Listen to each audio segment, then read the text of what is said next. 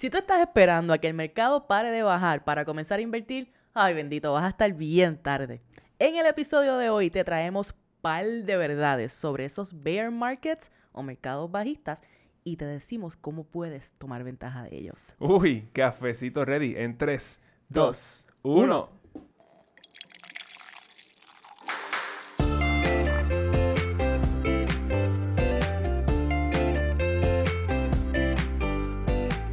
Saludos y bienvenidos a Café on a Budget, tu expreso hacia la libertad financiera.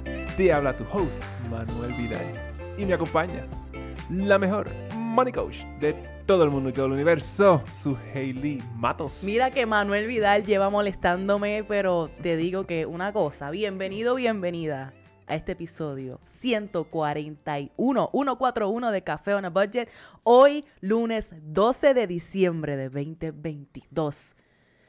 Yo cuando le digo a la gente que van 140 episodios de Café a Budget no me creen. La gente se No. sorprende. Y yo también me sorprendo, tengo que decirlo, pero estamos tan felices de que estés aquí viéndonos o escuchándonos por donde sea que tú consumes este podcast, ya sea por Apple Podcast, ya sea por Spotify. Si estás por ahí, por favor, déjanos un rating de 5 estrellas y un review. O nos estés viendo a través de YouTube. Sabes que ves la versión video de este podcast a través de YouTube, así que si estás por allá, suscríbete, dale a la campanita para que estés al tanto de cuando salen estos episodios todos los lunes a las 6 de la mañana.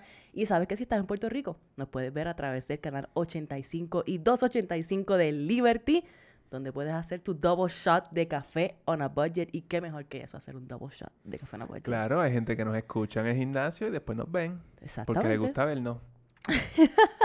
O escucharnos, exactamente. Eso es lo bueno, que pues hay para todo y para todos. Estamos en todas partes como el arroz blanco, como diría mi abuela. Amén. ¿Tu abuela? ¿A dónde está? Manolo, ¿qué está pasando, Manuel Vidal? ¿Qué está pasando? ¿Qué está pasando? El que está pasando número 141. Ahora mismo no me recuerdo si nosotros empezamos a hacer qué está pasando desde el episodio 1, Ajá. pero me parece interesante. Pero yo creo que sí, fíjate. Yo creo que siempre ha estado allí. Lo que pasa es que al principio era más low-key. Oh, Era más como que, "Ay, ¿qué está pasando? Como que, ¿qué ha pasado en nuestra vida? Acuérdate que era COVID. y Ay, era, sí, había, había, sí, ¿sabes? sí. No estaba pasando mucho, en verdad. Estábamos en la casa, no podíamos salir. Exacto. Y ahora, ¿qué está pasando ahora? Mira, visit- visitamos a Vieques. Estuvimos una semana casi en Vieques. Ya que tú no sabías que en Vieques hay 172 playas. Yo no en sabía esa eso. islita tan pequeña que uno la puede correr. Así mismo, 172 playas y nosotros fuimos solamente como a 10. Y están increíbles todas. De hecho, tú has ido a Vieques, tú que nos escuchas, no, que nos ves, has ido a Vieques. Si tú no has ido, yo pienso que tú deberías ir. Si te gustan las playas, tacho, tú tienes que ir para allá. Eso está increíble. Es como Yes. tener playas privadas en, en cu- en cualquier esquina. Porque son tantas las playas que la gente que está por ahí, que va de visita, pues se... Se dispersan. exactamente, por todas esas playas. So, tú no ves a nadie en la playa. Mira, yo te digo, de- del top of my head, tú tienes que ir al Valle Caracas, tú tienes que ir a la, eh, a la Punta Galinde, creo que se llama. Media luna. Media Luna está buenísima, Sun Bay es típica. Esas playas están todas bellas, los atardeceres son brutales, están vacías. Ahora mismo la temperatura está perfecta. Bueno, tienes que acercar para allá. La chiva, la chiva es bella también. Así que dime si tú has ido a Vieques y cuál- a cuáles playas has visitado. Déjanos saber cuál es tu playa favorita por allá para la próxima vez que visitemos. Mira, en estos días también estuvi- estuvimos en el BE Fest, el Boricua Emprende. Fest de Colmena 66. Ujú. Eh, eso fue bien interesante. Vimos ahí a un montón de gente, eh, montón de personas que habíamos entrevistado en el podcast y los conocimos en persona y por primera vez. Oye, súper especial. ¿puedo throw some names out there? Después que no se le quede ninguno. Yo, yo espero que no se me quede ninguno, si me queda alguno, Por eso yo no lo hago. discúlpenme. Pero no, mira, ahí nos encontramos con personas, hayamos entrevistado o no, mucha gente súper linda que queremos mucho. A nuestro amigo Alex, Alex Barriera estaba por allá, Miguel Contés, eh, a Leira, que le entrevistamos hace un par de episodios atrás. También estaba la gente de CAF Investments por allí, estuvimos guiando con todos ellos. Estaba Moraima del Centro de Negocios de la Universidad de Puerto Rico en Mayagüez. Wow, es como tanta gente y fue tan lindo verlo. Yo me encontré con, con un eh, ex compañero de universidad. Yo no lo veía desde el día de la graduación en el 2009.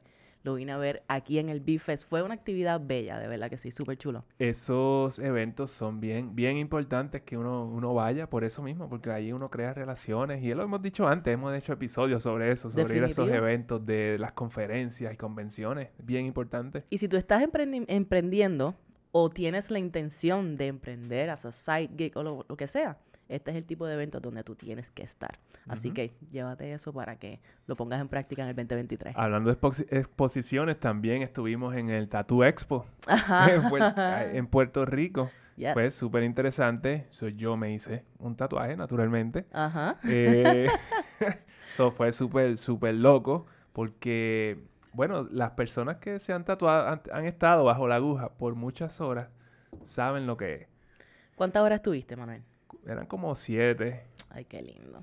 Eh, y pues es, es algo, mírate, hay una, hay una cuestión que le pasa a las personas cuando se están tatuando, que se llaman los, los tattoo shakes.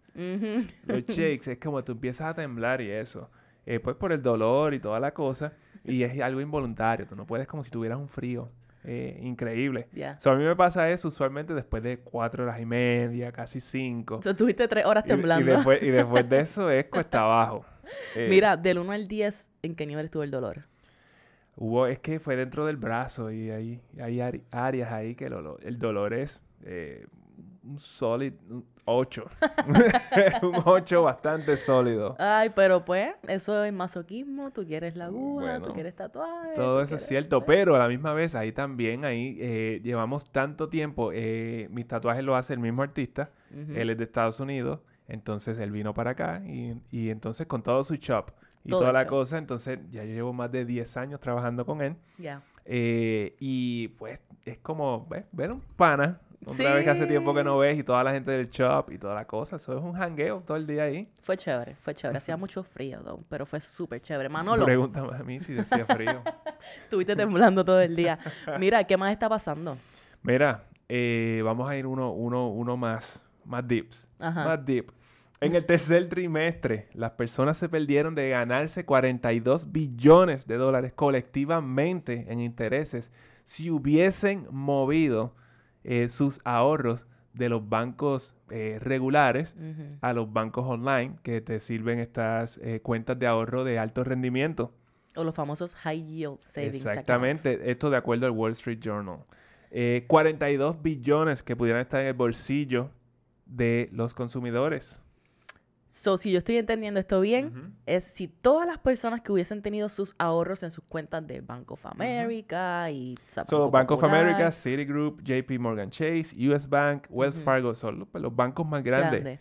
en Estados Unidos. Ellos pagaron un promedio de 0.4% en intereses. Punto bicicleta. So, punto bicicleta. Mientras que los eh, High Yield Savings Accounts pagaron en promedio 2.14%. Por ciento. Mm, Eso es pal más. En promedio. Pal con L. Pal más. Pero mira, ahora mismo estaba buscando en Ally, el banco Ally Bank y Capital One 360 están ahora mismo al 3%. Imagínate muy eso. bien. ¿Cuánto está pagando tu banco? ¿Cuánto está pagando tu banco? Yo puedo apostar que hay personas que nos están escuchando en este momento que tienen sus cuentas de ahorro y no saben cuánto tu banco te está pagando en interés en esa cuenta de, ahorro. Claro, ya Así saben que- que... es bien poquito. Bueno, lo que tú tienes que hacer en este momento, tú que me ves y me escuchas, es ir y verificar tu cuenta de ahorros y averigua cuánto te están pagando de intereses. Y si es punto bicicleta, pues ya sabes que hay otras alternativas que te pagan un 3%. Estaba, estaba buscando PenFed porque hubo alguien por ahí en las redes que me lo mencionó. Eh, ellos tienen un tipo de cuenta online eh, y ellos pa- están pagando ahora mismo un 2%. Y esta gente pues, está en Puerto Rico. Ujú. So, en teoría, tú puedes tener, eh, podrías tener ese rendimiento si tú quisieras sacarlo de pues, de los bancos tradicionales que hay en. Puerto Rico. Eh, ¿Por qué? ¿Por qué las personas no están yendo por vanes, por vanes eh, al- a, a cambiar su- sus ahorros a estas cuentas? Pues no sé, simplemente porque no quieren hacerlo, no quieren pasar por el trabajo de abrir una cuenta, de, de, pues, de acostumbrarse a un, a un sistema nuevo, simplemente por no cambiar las cosas como eh, de donde están. Hay algo que se llama inercia. Y es verdad, y uno se acostumbra a a las cosas estando de una forma en particular. Y hacer esto, pues, es un esfuerzo, es un esfuerzo extra. Necesitas tengo que ir, tengo que llamar, tengo que hacer un trámite y ahora tengo que transferir, voy a tener que ir a este banco a decir que voy a mover todo este dinero, me van a decir que no lo mueva, yo no quiero decirle que no en la cara, son muchas cosas, son y muchas esto, esto resistencias. lo que quiere decir es que no estamos viendo las finanzas, nuestro dinero, desde un punto de vista crítico.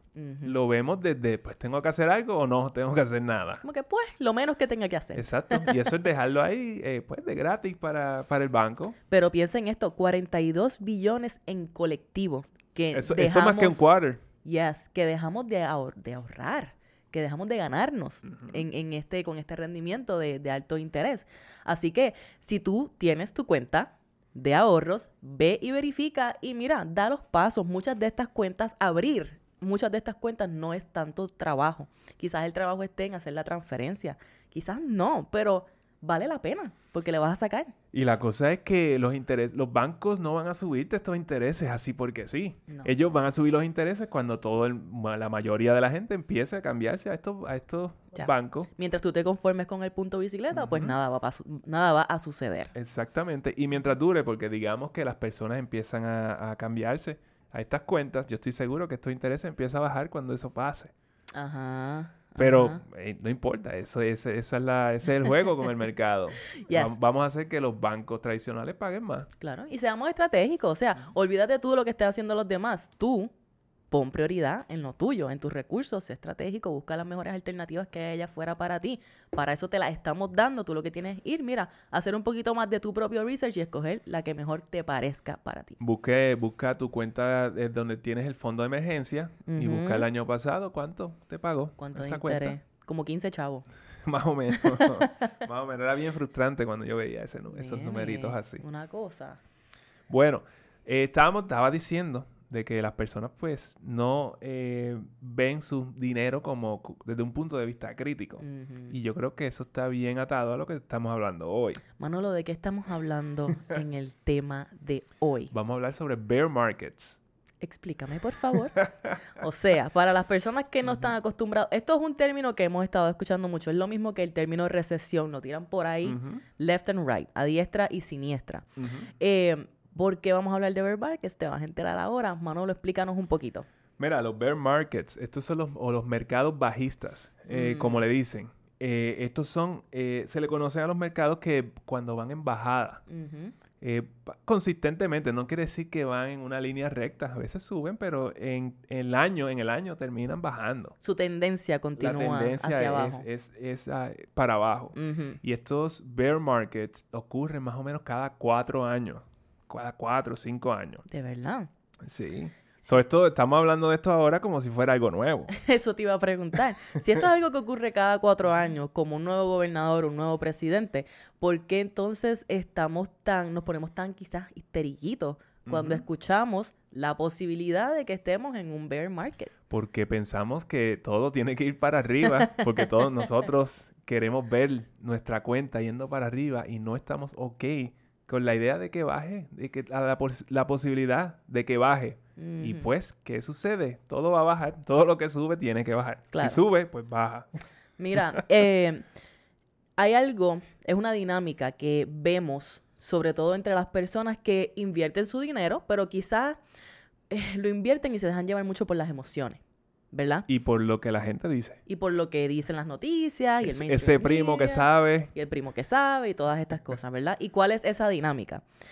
Ujú. Esa dinámica es que cuando el mercado, ¿verdad? La bolsa de valores va subiendo, pues se compra el hype y estamos, ah, pues vamos a ponerle chavos porque está subiendo, vamos para allá, ta, ta, ta, todo lo que saque. Yo voy a trabajar horas extra porque el mercado está subiendo. Nos ponemos súper optimistas. Súper optimista, súper optimista. Casi siempre lo hacemos un poquito tarde porque estamos reaccionando a lo que el mercado está haciendo. ¿Y qué sucede? Cuando el mercado tiene su ciclo natural de volver a bajar, porque es un ciclo natural, ahí es que nos paniqueamos, nos dejamos llevar por las noticias y vamos y queremos sacar todo ese dinero. Pero igual si compraste cuando iba subiendo, es natural que cuando va bajando, pues lo quieras vender.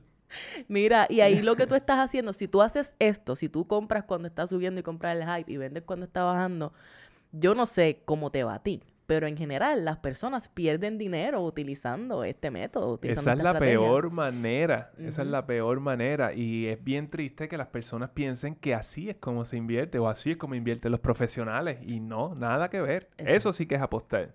Eso es apostar, exacto. Entonces, no le sacas el rendimiento y tampoco aprovechas, ¿verdad? Esas subidas y esas bajadas naturales que tiene el mercado, aparte de que estás viviendo con un estrés brutal, porque tú piensas que tienes que estar sacando ese dinero a cada rato, si baja, tengo que sacarlo, y So, ¿Cómo es esa vida? Llena de estrés. exactamente, y esto no tiene que ser así. Yo creo que estamos aquí para decirte que invertir ya es algo que le- a las personas que no lo han hecho antes les da los intimida lo suficiente como para encima de eso tener el estrés de tener que estar pendiente a si está bajando sacar el dinero o si está subiendo ponerle dinero. No tiene que ser así. No tiene que ser así. Y la verdad es, tenemos, tenemos que ver si de verdad estamos en un bear market o en un mercado bajista, como lo estaba, eh, como estábamos explicando. Ajá. Porque la realidad es que si tú miras estas gráficas y qué es lo que significa un bear market, eh, so estamos hablando de que debería estar cayendo más de un 20% para considerarlo Mm, un bear market. Y si tú miras la gráfica del Dow Jones, eh, ahora mismo está abajo solo un 8% del all-time high, del, punto más alto, donde está, Ujú. solamente está 8% abajo. Ok. Eh, eso no es un bear market. el Dow Jones es uno de estos índices, ¿verdad? Es el índice más representativo de la economía americana. Uy, me gusta eso, eso suena bello. Es el índice más representativo de la economía americana. ¿Por qué eso? porque contiene, es como una canasta de las 30 compañías más representativas eh, de los Estados Unidos. Entonces, eh, más o menos, si eso baja, so, es un indicativo de cómo está la economía en general. Se Porque- considera. Porque incluye, ¿verdad? Eh, eh, compañías de múltiples industrias, de todas las industrias principales de la economía estadoun- estadounidense. Exactamente. Y entonces tú estás diciendo que ese índice que es representativo principal de la economía americana solamente ha bajado 8% desde su punto más alto. Exactamente. Y tiene el S&P 500, que Ajá. es el otro índice, que este tiene las 500 compañías más eh, influyentes en la economía americana. Y eh, está abajo 17%. Contra, pero ese ya está más cerca de 20 Está y me dices que con 20 es un bear market. Exacto. Pero, pero ya se- llevamos semanas y cuidados y meses diciendo que estamos en un mercado bajista, que viene la recesión, toda la cosa. Pero todavía no estamos ahí según el S&P 500. No estamos ahí. Ajá. Entonces tienes el Nasdaq. Eh, el Nasdaq, que pues es un poquito más complicado, pero este eh, contiene más las compañías que tengan que ver más con tecnología. Y Big Tech, las compañías grandes de tecnología, pues están sufriendo bastante este año. So, Mm. ese sí está en un 30% abajo. So, pero tecnología no es economía. Uh, importante. Tecnología, aunque es una parte grande, porque, eh, ¿sabes? Abarcan un montón en este momento, pero es, no es representativo de la economía en general. Ahora, so tú me estás diciendo entonces que el Nasdaq, que es donde más está ese, ese, esa, eh, esa carga de- del sector de la tecnología, está bajo 30%. So tú me estás diciendo que es la tecnología, son estos que si Apple, que si Tesla, que toda esta gente lo que están jalando Correcto. ese índice Correcto. para abajo, que se las pelan. Ujú, Exactamente. Pero el punto es que se escucha toda esta conversación allá afuera y quizás todavía esto no es un bear market. Mm. Todavía. Y recesión, pues tampoco. Todavía. Ay, Pero entonces, ¿cómo es esto de que... eh, ¿Qué está pasando con la tecnología? ¿Por qué la tecnología está tan... eh, nos está arrastrando de esa manera? ¿Y por qué? Porque entonces eso es lo que está, yo creo que influyendo que se hable tanto de un bear market, de una posible recesión en, la, en los medios. Bueno, en, en la tecnología muchas de las cosas que están pasando tienen que ver con el issue de los chips. Eh, no se están haciendo suficientes chips en Estados Unidos para, eh, para cubrir la demanda eh, pues de estas compañías. Entonces los tienen que importar de China y entonces. China tiene sus problemas para, para exportar estos chips por Exacto. todas la- la- las restricciones que tienen por COVID y múltiples Otras otros cosas. problemas. Exacto. Exactamente. Entonces, ¿qué es lo que sucede? Y esto era un qué está pasando que tenía, que tenía para el qué está pasando, pero lo moví para esta parte. Uno guardado que se sacó Uno- de, la uno manga, de la manga. De la manga production. Este, en, se hizo la inversión extranjera más grande en la historia de Estados Unidos en esta semana. Cuando una compañía de Taiwán, se llama Taiwan Semiconductor Manufacturing Company.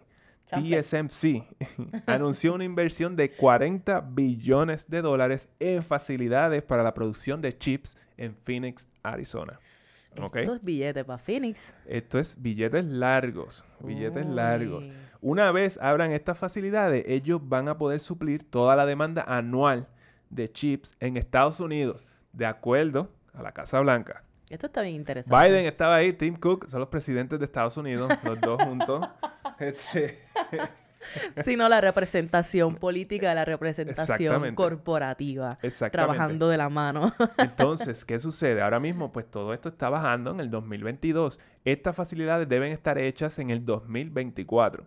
Cuando esos chips, si es que la Casa Blanca está en lo correcto, empiezan a hacerse en Estados Unidos y a cubrir con toda esa demanda, estas compañías van para arriba en el Mm. 2024. Entiendo, entiendo. So, eso es lo que ellos están apostando. Es como estamos viendo este problema, está causando este, pues, este challenge, ¿verdad? Este, este reto dentro de esta industria. Pues vamos a resolverlo haciendo nuestros propios chips. Y vamos a traer, vamos a, alguien de afuera va a invertir para poner estas facilidades en Phoenix, Arizona. Así que si tú estás en Arizona, puede ser que veas un boom por ahí en tu área. Exactamente. chévere, esto van a ser unas plantas gigantescas. gigantescas. Gigantescas. Estoy loca por ver eso. Entonces, pues mira, mira lo que está pasando. Estamos 30% abajo en, en la tecnología.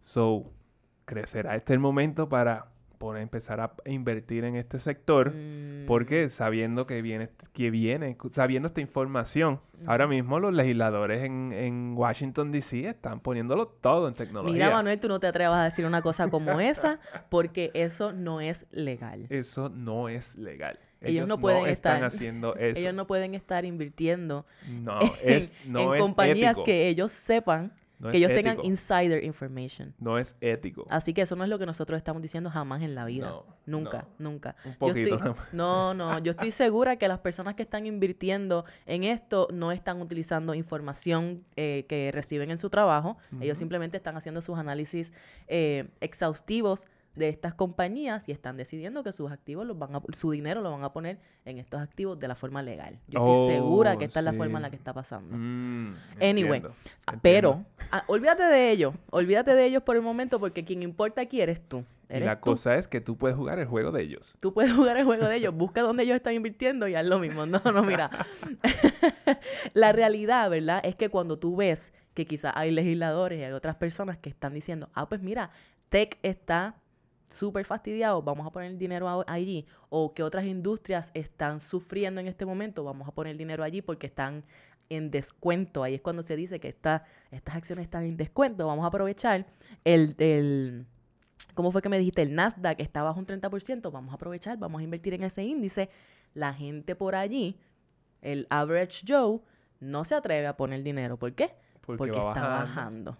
Y ese es el error que cometemos. Por eso, don Manuel, como un servidor público que es, vino aquí con un par de verdades sobre esto de los bear markets para que tú entiendas cómo de verdad es que esto funciona. Yo no voy a usar esta información a mi favor en ningún momento. Es como yo no, yo no, Please. yo no pienso comprar stocks de tecnología. Ni de nada más. No. como en el 2020. ¿Tú te acuerdas del 2020? Tú que me escuchas y quizás estabas pendiente del mercado en el 2020 justo cuando COVID, toda esta cosa explotó, que fue un de- una devastación.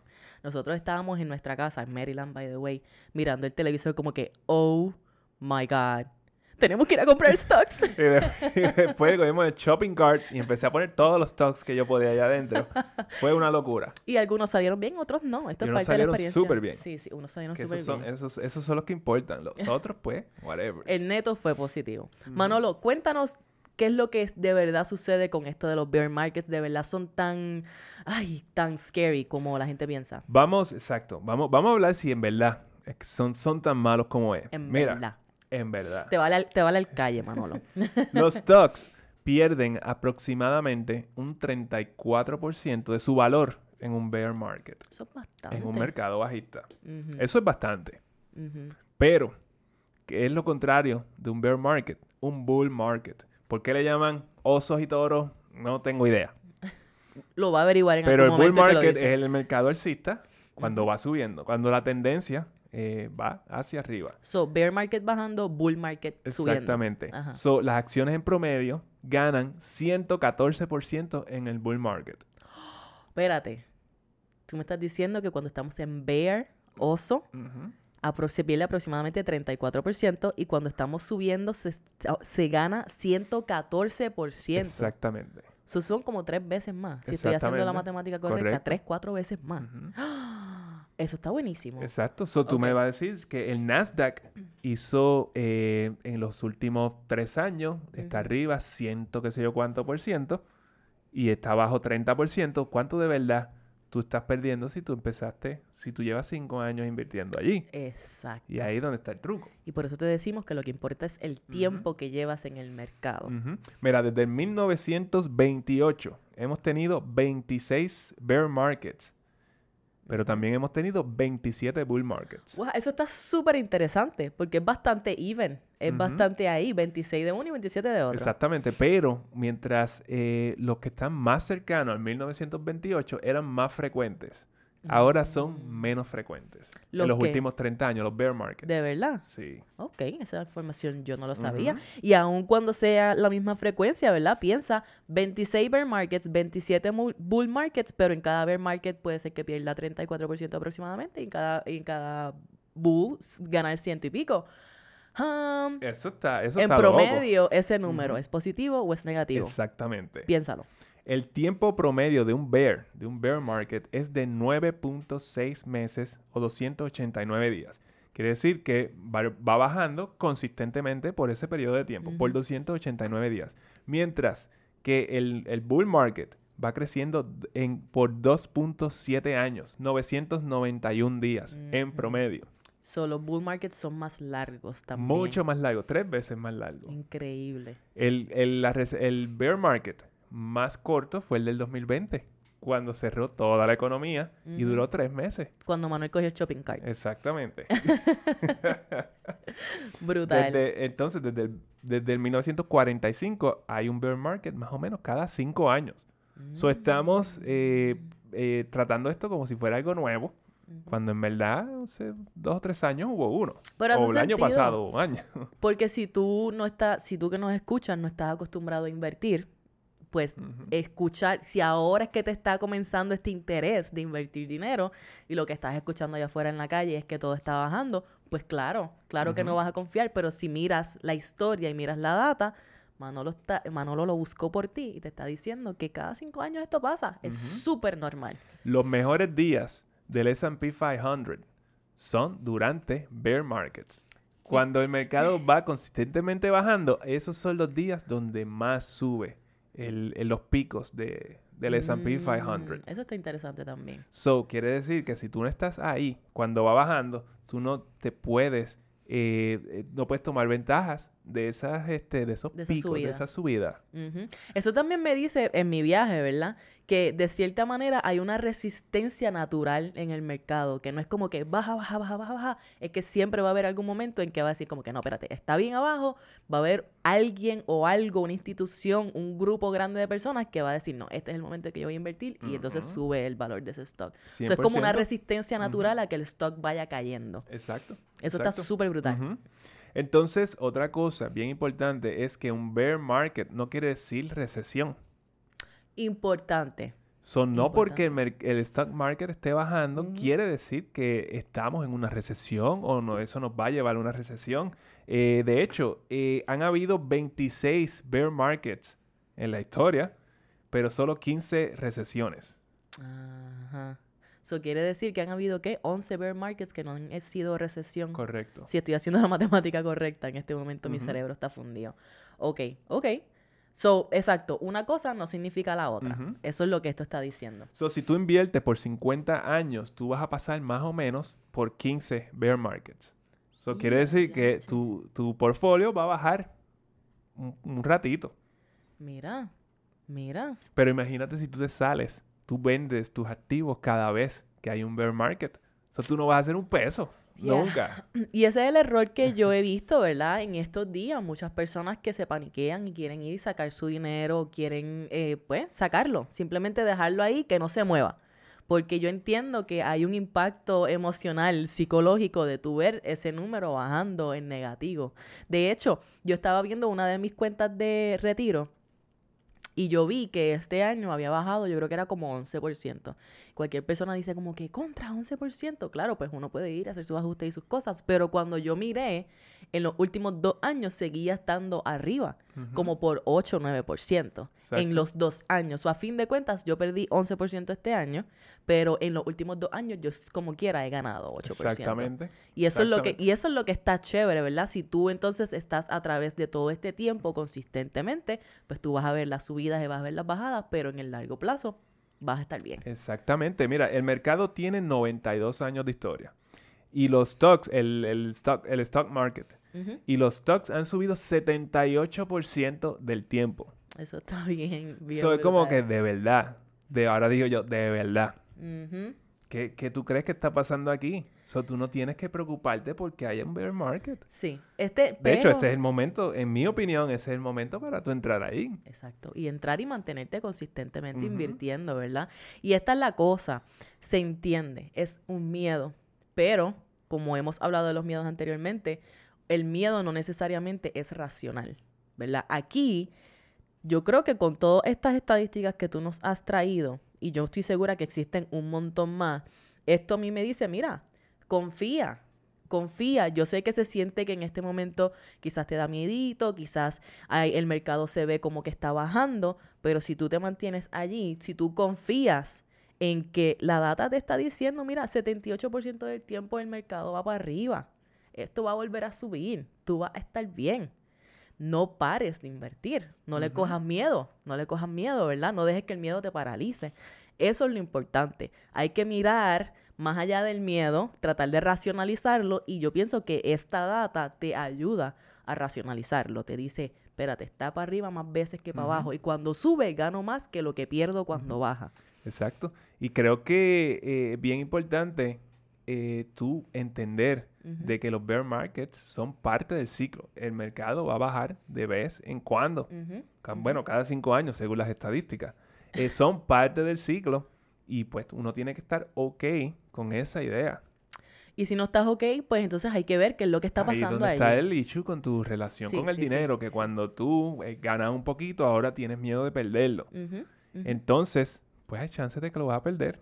Claro, el chance está ahí porque entonces estás tomando decisiones que son en base a miedo y cada, todas las decisiones que tú tomas por miedo no te ayudan. A mí me parece que simplemente estas personas que están invirtiendo y actúan de esta manera, ellos no tienen un plan, no saben hacia dónde van, con cuál es la meta eh, con sus activos, con lo que están haciendo en el stock market.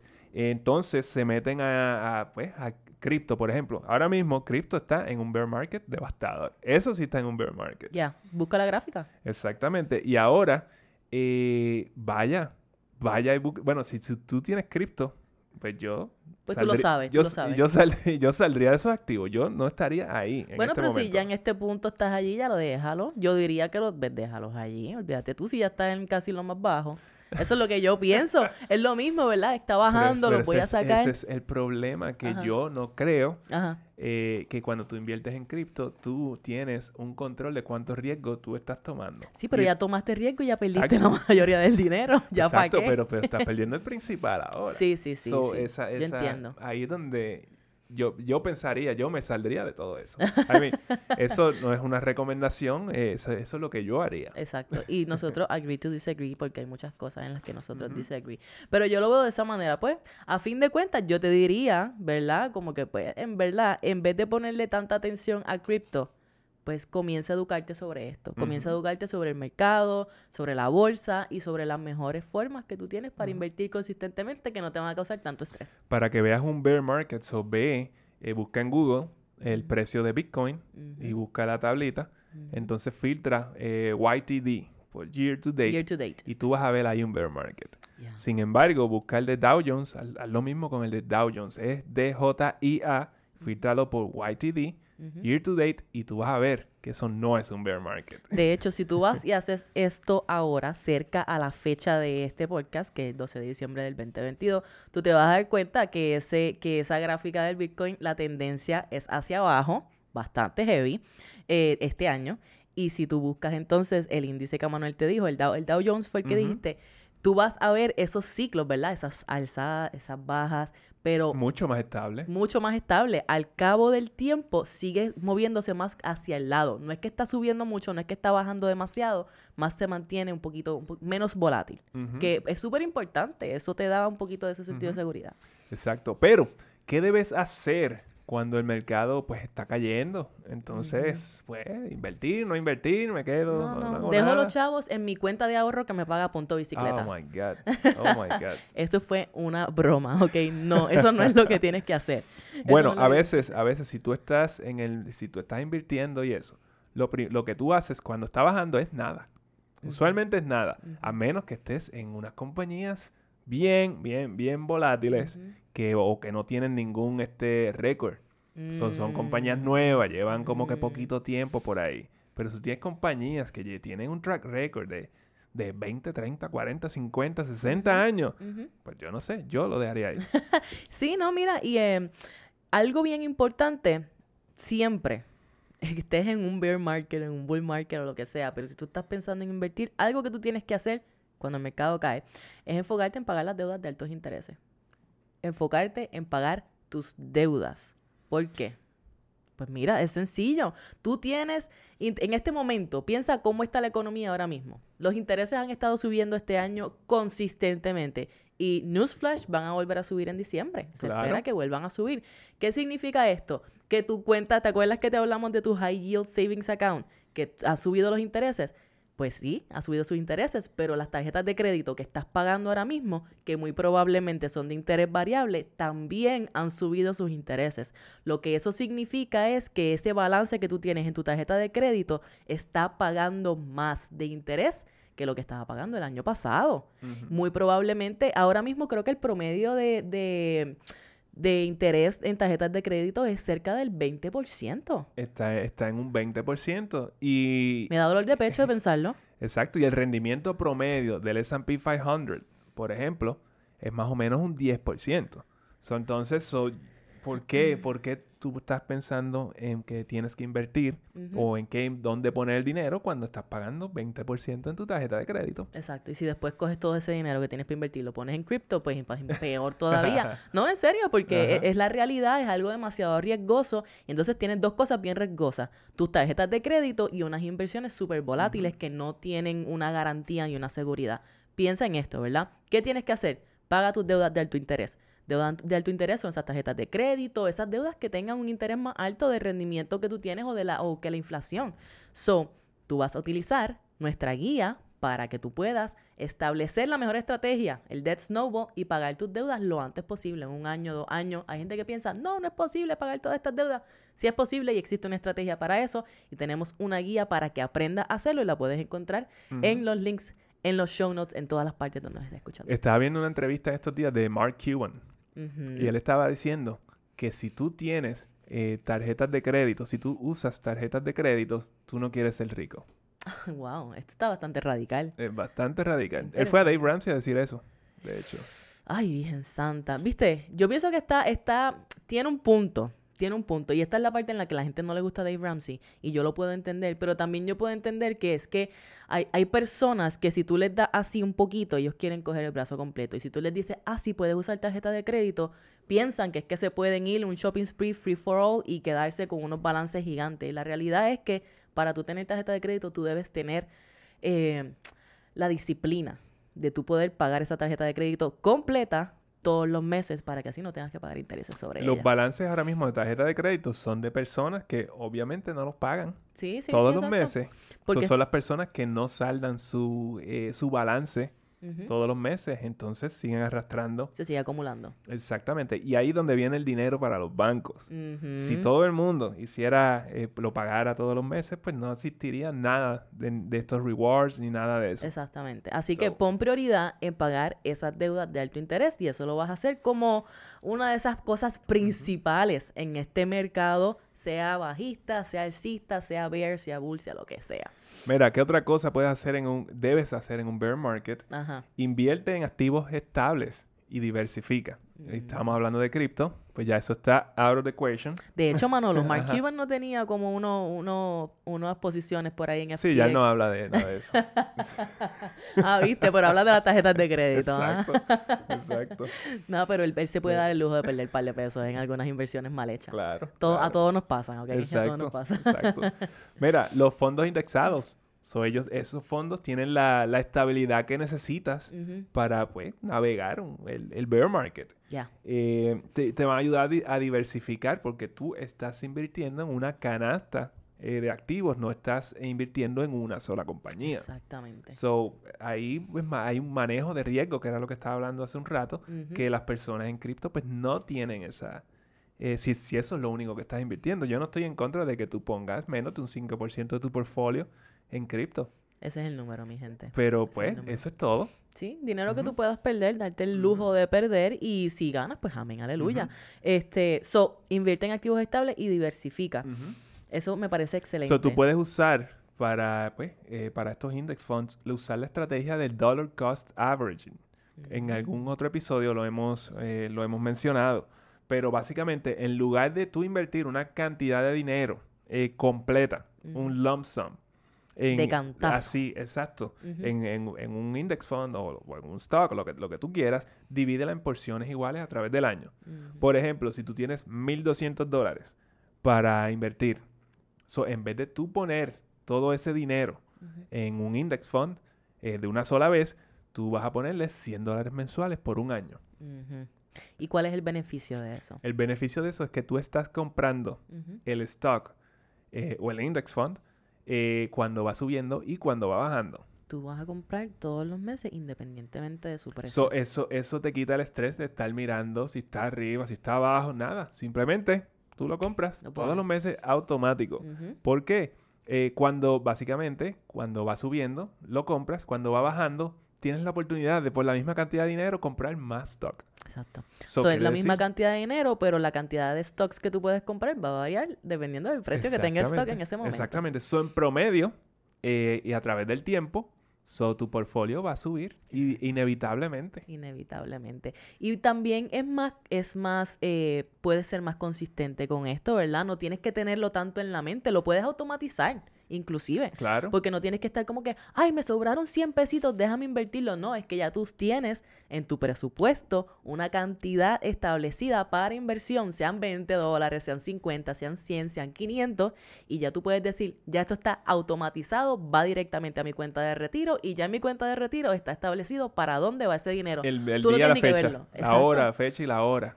Imagínate cuánto estrés esto te quita y cuánta carga esto te quita de los hombros porque tú no tienes que entonces estar mirando estas cuentas o estar haciendo estas transacciones por eh, manualmente, etcétera. Sabemos que a las personas les da estrés entrar y mirar sus cuentas de banco porque es parte de esa relación con el dinero y tú puedes hacerlo en tu Money Day una vez a la semana, una vez al mes, pero esta estrategia tú simplemente puedes automatizarla y asegurarte de que tú estás consistentemente invirtiendo. Y entonces, ¿qué tipo de portfolios tú podrías tener para aplicar este dollar cost averaging? Ujú. Porque entonces ahora me vas a preguntar, ¿pero dónde pongo el dinero? ¿Cómo yo hago eso que tú me estás diciendo, Manuel? Eh, yo, no, yo te voy a dar una idea general de lo que, lo que hay allá afuera. Hay unas, hay eh, el- lo que se llama el portfolio de tres fondos, ¿ok? Ok. So, un fondo es básicamente un ETF, un index fund, que Ujú. tú vas a comprar como si fuera cualquier stock. Ujú.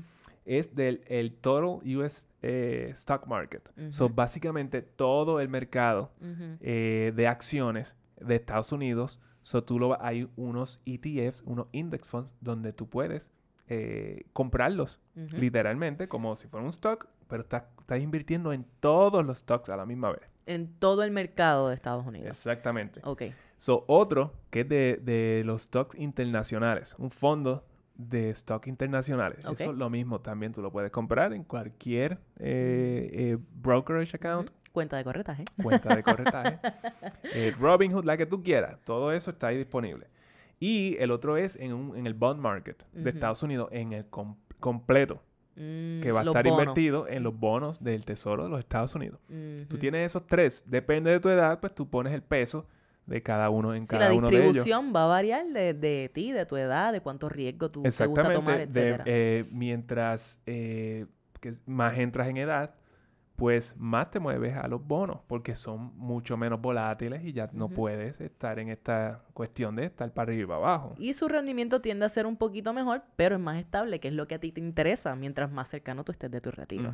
Exactamente. Y- Ese es el de tres. Ok, so este es el portfolio de tres fondos. Y mi gente, esto no es que Manolo se lo inventó, esto tú lo encuentras en internet, ve y busca portfolios conocidos, ¿verdad? Estos son portfolios reconocidos, formas en las cuales tú puedes diversificar tu dinero, puedes invertir tu dinero para que, pues, para precisamente para que esté diversificado. Entonces está el de dos fondos, que es todavía más fácil. So, esto, esto- tú no tienes que estar, el punto de esto, que tú no tengas que estar buscando acciones, leyendo este, ¿cómo se llama? Informes de ingresos de las compañías. Eso es algo eh, medio complicado. A menos que eso sea algo que te interese un montón, que te, que te guste, que te apasione. Pero yo estoy no seguro sé. que la mayoría de las personas no son esas personas. Si a ti te da miedo invertir, tú no eres esa persona. Exacto. So, básicamente tú pones el dinero aquí y te olvidas cuando hagas tu research y toda la cosa.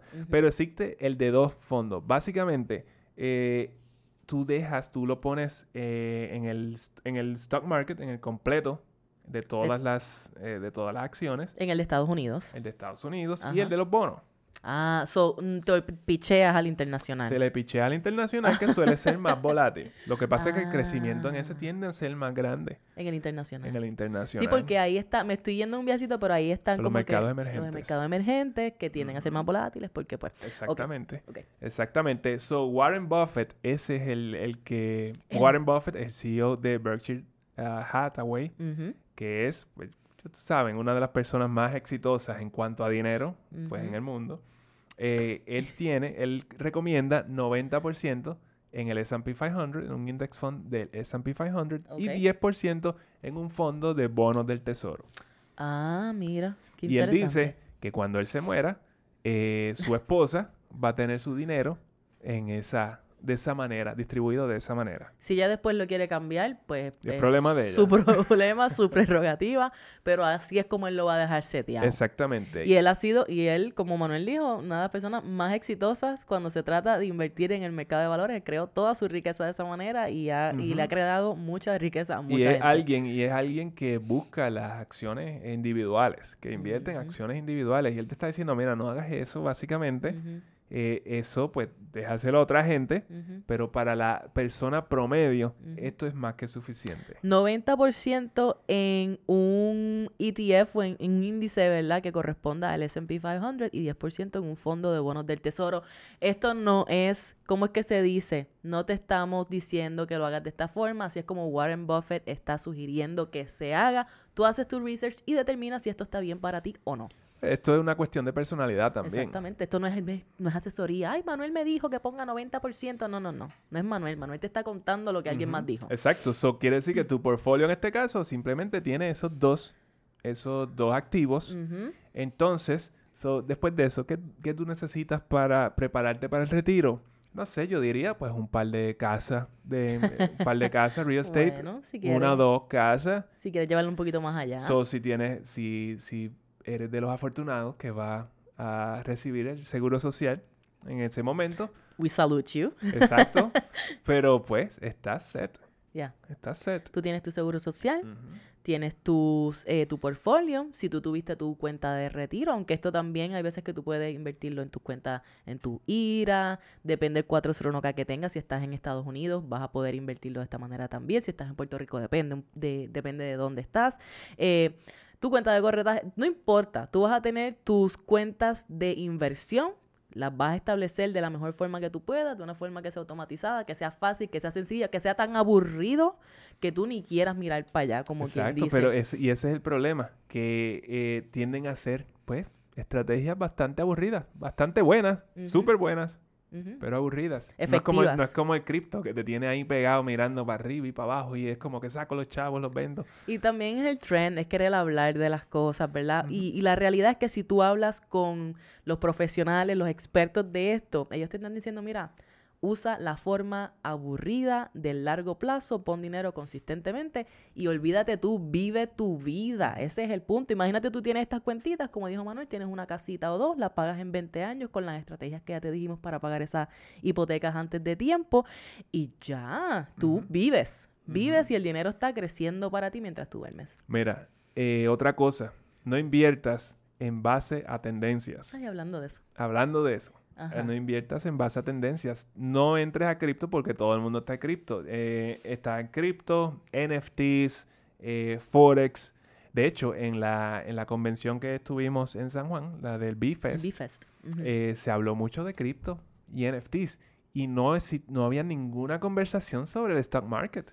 Pero es que es trendy, es lo que llama, eso es, Es lo que la gente quiere saber. Y mira, no es que está mal que tú entiendes, son tecnologías brutales, son eh, trascendentales, van a ser el futuro, pero tenemos que estar conscientes de que no necesariamente es donde tú quieres poner todo tu dinero. Tú quieres ser un poquito más consciente, ¿verdad? Y estratégico con el- la utilización de tus Y, recursos. y cuando algo se hace tendencia, pues, eh, pues se hace volátil. Y ahí es donde está el problema. Es, todos estos son, eh, son tipos de activos que son bien volátiles. Eh, entonces, la mayoría de las personas no entienden la cantidad de riesgo que están asumiendo cuando invierten en ello.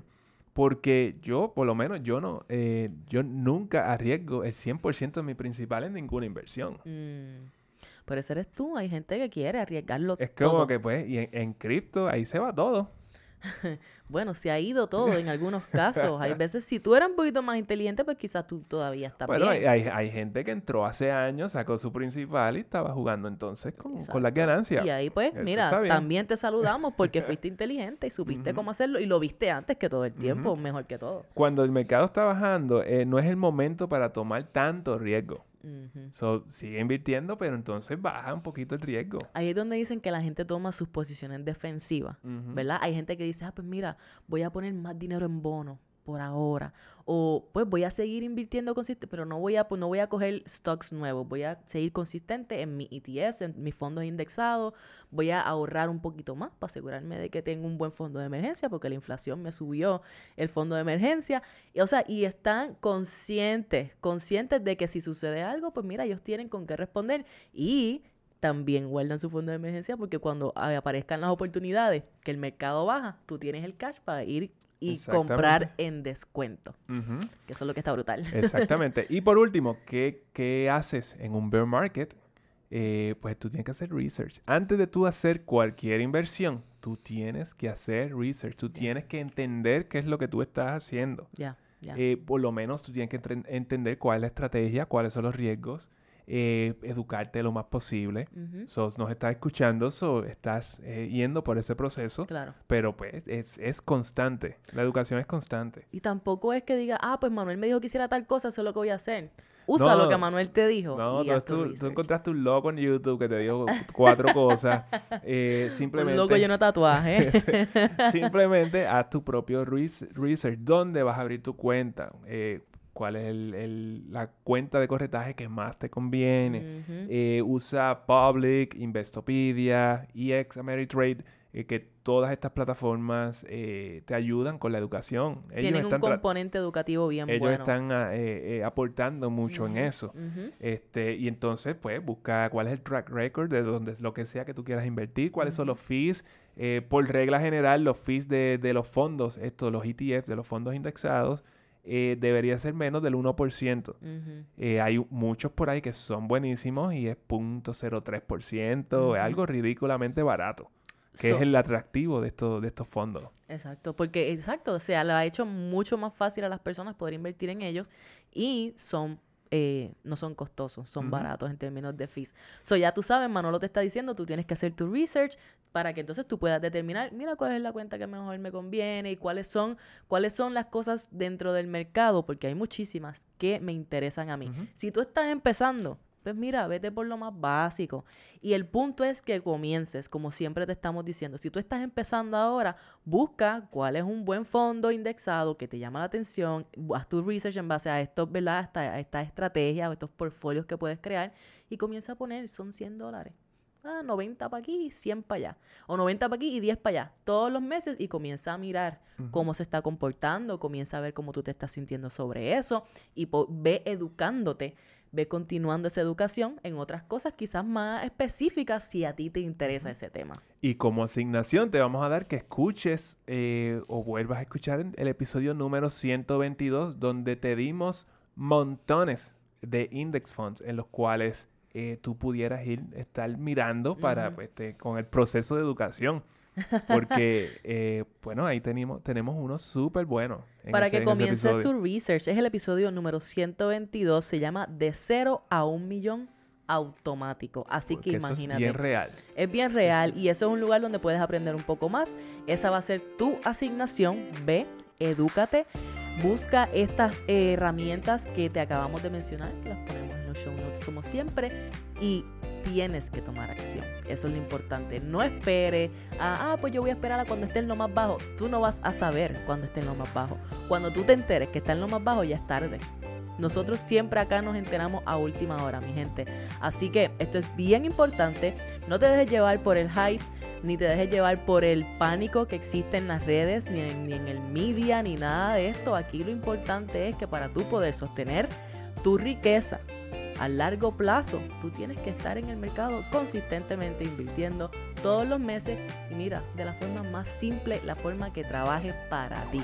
Olvídate de lo que hace fulano, lo que hace sutano, averigua qué se siente bien para ti y continúa haciéndolo, no pares. Así que con eso nos vamos. Seguro que sí, nos vemos la semana que viene en el otro episodio más. Bueno, así que esto fue Café, on, a budget.